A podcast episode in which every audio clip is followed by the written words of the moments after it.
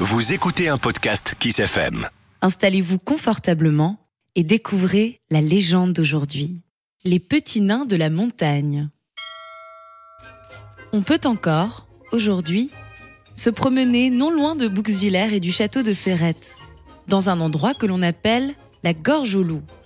C'est là que se trouve la grotte des nains. Ici, précisément, habitait jadis un petit peuple gai et serviable. Ils étaient tous, et depuis la nuit des temps, jeunes, agiles, habiles, gracieux, et leurs yeux très doux brillaient d'un éclat tout particulier. Au fond de la grotte, chaque couple avait sa chambre, taillée dans le roc. Elle offrait tout le confort qu'on pouvait souhaiter à l'époque, et on y rangeait les nombreux outils de travail en argent. Minuscules haches, ciseaux et fossiles lilliputiennes. Les nains de la montagne vivaient alors en bonne intelligence avec les hommes du voisinage. Comme ils avaient bon cœur, ils avaient pris l'habitude de donner un coup de main à ces grands nigauds d'humains dès qu'ils en avaient besoin. C'est-à-dire, il faut bien l'avouer, quotidiennement.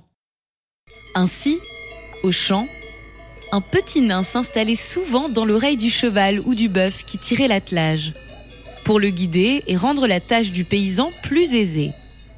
Au moment des moissons, les petites mains ramassaient les grains tombés dans les gerbes, où on se mettait à plusieurs pour lier celles-ci avec des grâces d'acrobates.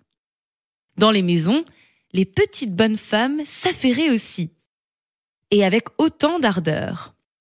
Elles rectifiaient l'assaisonnement des plats, recousaient les boutons, ôtaient la poussière, surveillaient les enfants, qu'elles aimaient beaucoup.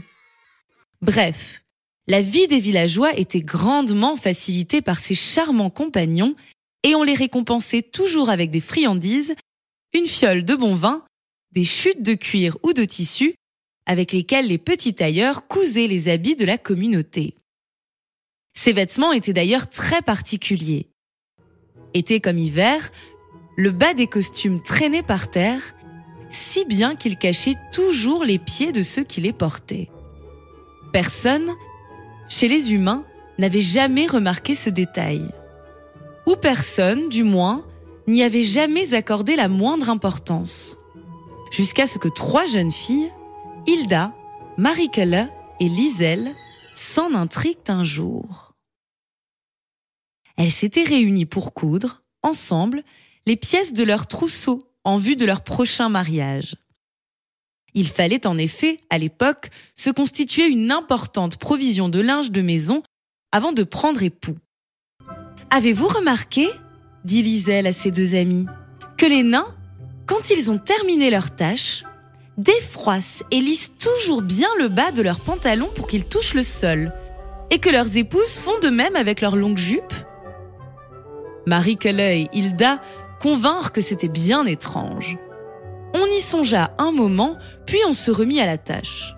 Chacune à son tour exposa les grands mérites de son fiancé, puis on se plaignit de ses parents, toujours si exigeants.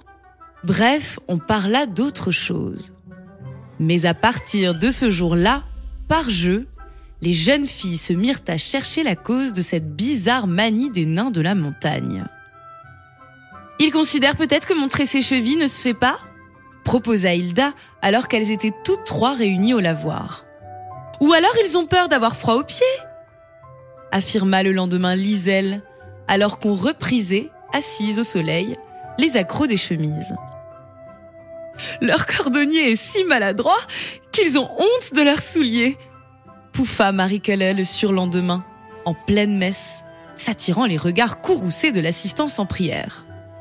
Et en surenchérit bientôt, jusqu'à avancer les explications les plus loufoques. On imagina que les petits nains n'avaient pas de pieds du tout, ou alors des pieds difformes avec douze orteils. Un soir, à la veillée, Liselle fit signe à ses amis de s'approcher d'elle. Puis elle prononça ces paroles à voix basse. J'ai une idée pour découvrir la forme des pieds des petits nains. Avant d'aller nous coucher, nous irons déposer une fine couche de sable devant leur grotte, de telle façon qu'en sortant, demain matin, ils y laissent leurs empreintes. Ainsi fut fait. Et le lendemain matin, lorsque les petits êtres sortirent comme chaque jour de leur maison troglodyte, ils ne remarquaient rien. Ils s'en allèrent, pas très réveillés, mais heureux comme à leur habitude, rejoindre les grands sans remarquer les traces de pas qu'ils laissaient dans le sable. De leur côté, les jeunes filles avaient très peu dormi. Elles s'étaient cachées dès l'aube dans les taillis près de la grotte pour découvrir le plus vite possible le résultat de leur stratagème. Et bientôt, trois grands éclats de rire montèrent dans leur gorge, s'envolèrent, s'enflèrent, réveillant les oiseaux et les petites bêtes de la forêt. Elles dévalèrent le sentier à toutes jambes en se tenant les côtes. Ils ont des pattes de chèvre Ils ont des pattes de chèvre Voilà leur secret Des pattes de chèvre Comme c'est drôle s'exclamèrent-elles, toujours hilares, en atteignant les premières maisons du bourg.